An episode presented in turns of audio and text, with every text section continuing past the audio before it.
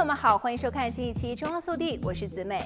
不知道大家有没有发现，从一月十三日开始，Lyft 已经对加州的所有乘客加收额外的费用，以支付第二十二号法案包括的司机福利费用。第二十二号法案是去年十一月二十二日通过，是对 AB5 法案的修正，你将 Uber、Lyft 等驾驶员工视作为独立的合同工，而非雇员。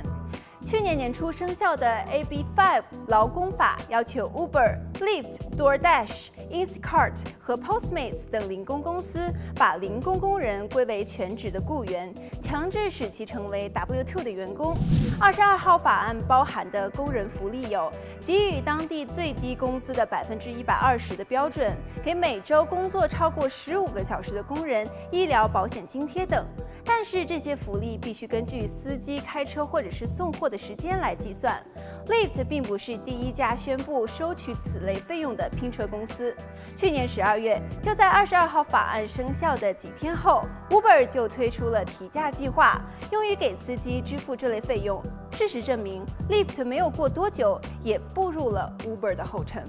乘客们将会看到，每一次打车，因为地点的不同，增加的费用从三十美分到一点五美元不等。例如，旧金山的 Uber 乘客可以看到，打车时多花费三十美分，在送餐上多花两美元。这些零工经纪公司花费了超过两亿美元来帮助二十二号法案通过。如果没有通过，他们就将让乘客支付更多的钱来使用轿车和送餐的服务。Lyft 的一名发言人在电子邮件中表示，如果这项措施没有通过，乘客受影响将会更大，也就是支付更多的费用。这些公司将要求乘客为他们的零工转为雇员提供州法律要求的更全面的劳动保护，比如最低工资、医疗保健和失业保险。不过，也有人权组织表示，这接数十亿美元的公司花费数百万美元，为了拒绝支付员工真正的福利，现在却为了抵消对他们来讲几乎不存在的福利成本，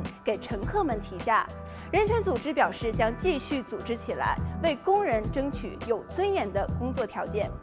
此外，一些司机与服务业雇员国际工会加州议会合作，向加州最高法院提起诉讼，称第二十二号提案违反了加州法律，应当将其推翻。